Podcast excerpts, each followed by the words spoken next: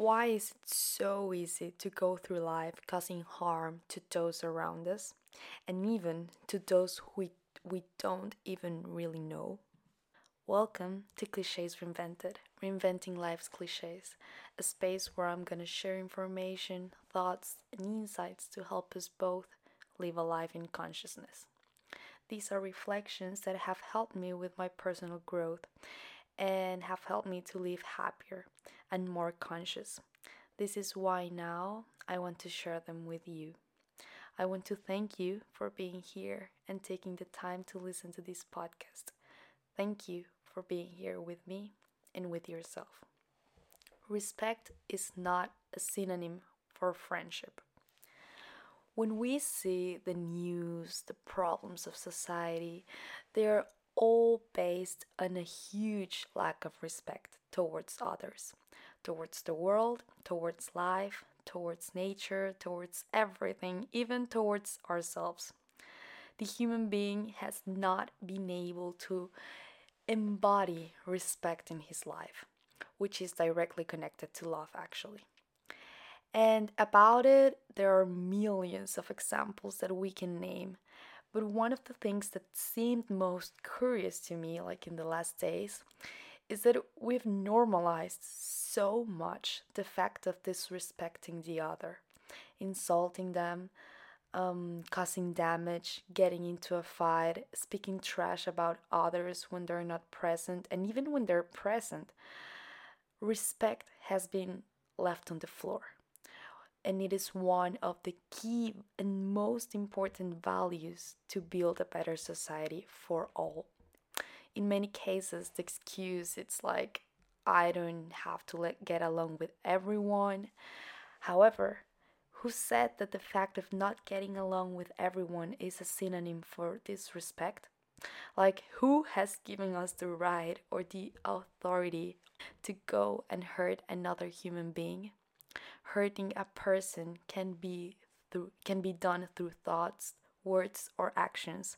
Like we talk about love and respect as something so intangible, like something like ideal or abstract, but actually it is not. In reality, it can be seen reflected in the words and actions of people. Respect or love. And in the same way, evil and hate can be seen reflected too through the words and actions and thoughts of people.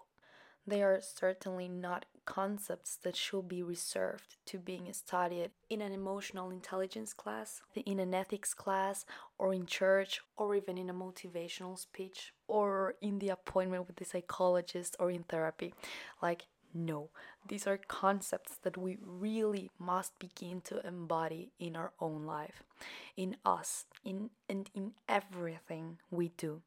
Respect and love, right? Like, I mean, only if this is what we want to actually receive from life. in fact, something related happened to me, like a mini story time, because it's like everything. It's easy to say, but a bit complicated to put into practice and to actually do it.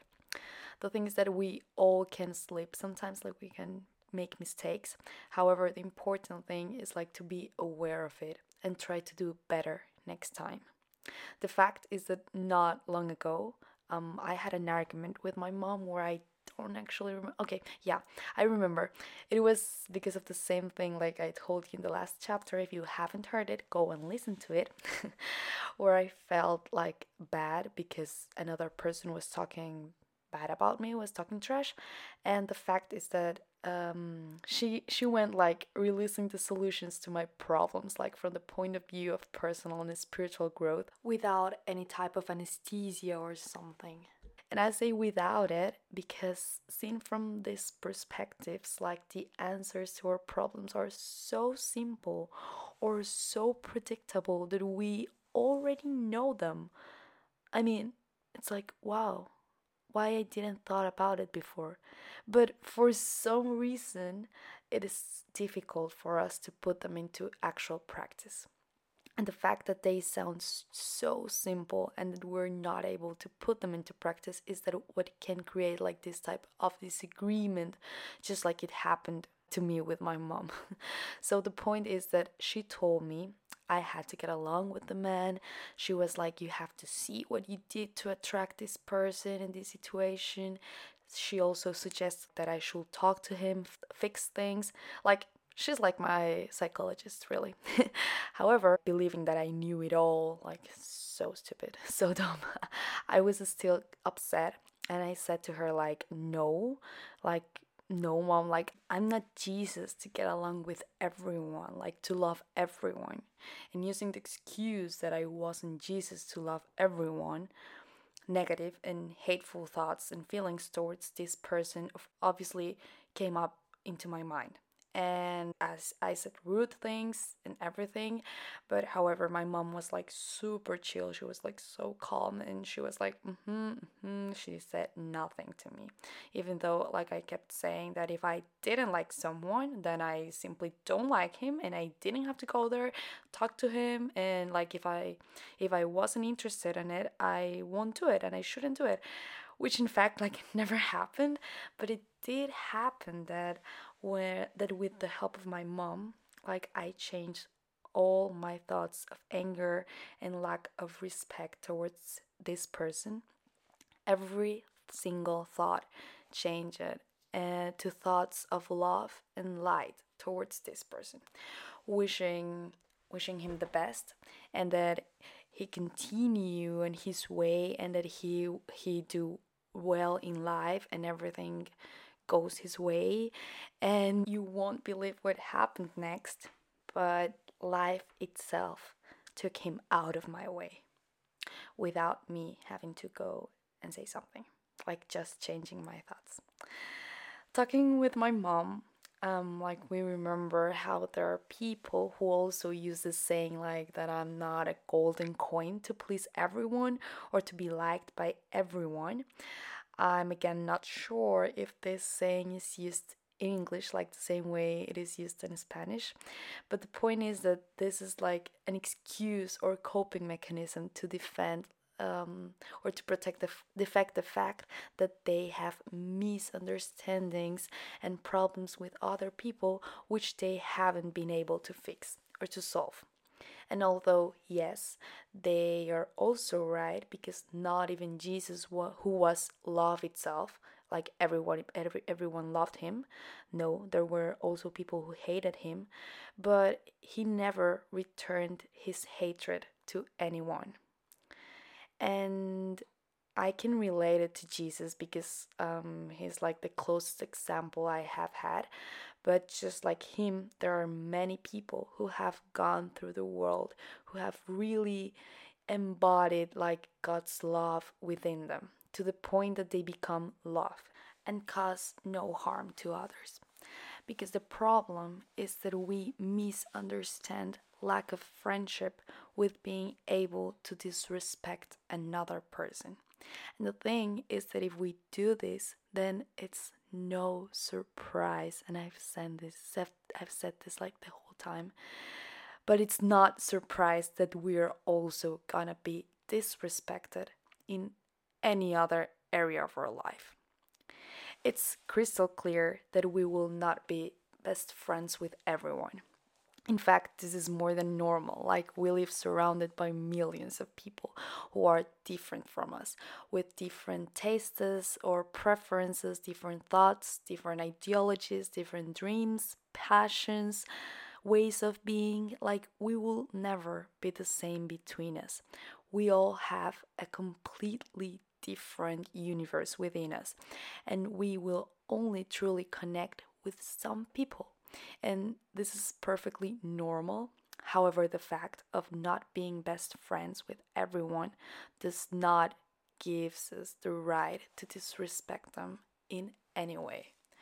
Whoever they are, like it just doesn't matter. Just as no one has the right to disrespect us. Because, see, like one thing is not to take things in a personal way, but another very different is like to allow people to disrespect us in our own face and not being able to set our own limits. Okay, this will be a topic for the next chapter. We must start from the beginning. We must start at the root of our problems. And it all starts with us. So now, um, the next step or the purpose is not going to see like going to see who is disrespecting me to make them respect me and tell them their truths like in their own face like like some some people say.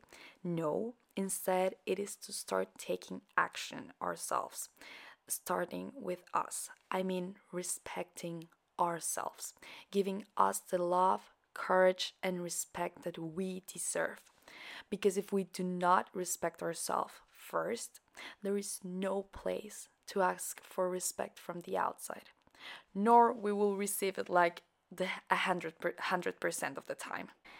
There can be countless of ways to give us that respect that we deserve.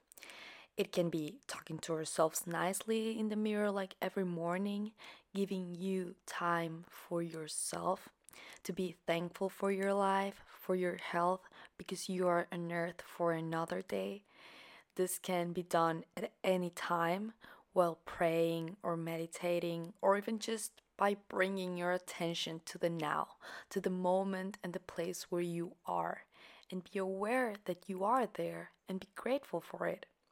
I read an interesting thing related to this in a German book it's titled Was im Alltag gut tut uh, by Anselm Grün, which translates to What Does Good in Everyday Life, where it explains how you can give yourself some time to be more present by calming calming down your thoughts through activities that don't require your complete focus or attention not like when you're working or studying no eh, it's instead it is when you're doing more banal act- activities such as for example while you're walking be aware that you are walking that your body is moving feel it listen to the noise around you, to your surroundings. Or another example, it could be while you're taking a bath or brushing your teeth like be aware that you are doing those activities at that precise moment without thinking about any other thing. The truth is that I have put this into practice for some time now, and it is an incredible tool to be able to be more present and give yourself that time to calm your mind, to be grounded. Another way to respect yourself, maybe to carry out activities that you enjoy, um, keeping and encouraging in a positive dialogue with yourself, because believe me, it is needed, and we are always having a internal dialogue within ourselves. So it's better to keep an eye on it. As well, well, you all know that I'm a big fan of writing, but if not, if it's not the case for you, our mental dialogue or affirmations about what we want and who we want to be and how we want to see ourselves and so on. They are so useful and helpful. As well, taking care of ourselves, heal all the pain within us. This can be through coaching, writing, therapy, whatever is better for you, whatever suits you better. But at the end, like it will help you immensely. These are just some of the practical ways in which self respect can be expressed within ourselves. And we, when we work on our self respect, it becomes easier to respect others. However, it is always good to take into account some of the things that do not reflect respect. And these are the following starting with causing harm on purpose to other person, speaking trash about others, making rude comments or comments that are just out of place. Regarding this, Socrates said, What we want to say must pass through three filters its truth, its goodness, and its utility. So, in a dialogue with one of his students, when the student is going to tell him something he heard from another of his students, Socrates asks him these three questions before he tells him the whole gossip. so, first, are you absolutely sure that what you're gonna say is true? Second, is what you're going to say a good thing? And finally, what you are going to say is useful. Indeed, the answer to all three questions was a no, so the topic was no longer discussed. And guys, this is how it should be. If if what I'm going to say is not true, nor good, nor useful, then I simply don't say it because it's just irrelevant and there's just no point in saying it. I have just read a very beautiful phrase from an Arabic proverb that says, If what you are going to say is not more beautiful than silence, better stay quiet. There are so many people who must embody this teaching in their lives, myself included, of course, because we go around talking about others without being aware of the damage we are causing and in the negativity that we're living. So, always remember to pass through these three filters, whatever you're going to say about another person. Is it true? Is it good? And is it useful? In this way, you'll have the answer to know if it's better to speak or to just better shut up. I hope these tips and tools are of great help for personal and spiritual development. Remember that they are just things that have hugely helped me personally in my own life. I've seen its results and how I've been feeling better and different from how I felt before. And that's why I decided to share this information and experiences. Remember not to believe me, just check it for yourself, check everything that you hear, and see what works for you. What does works for you, keep it, and what doesn't, just throw it to the trash, like literally. Thank you for arriving to the end of this chapter. I wish you all the best.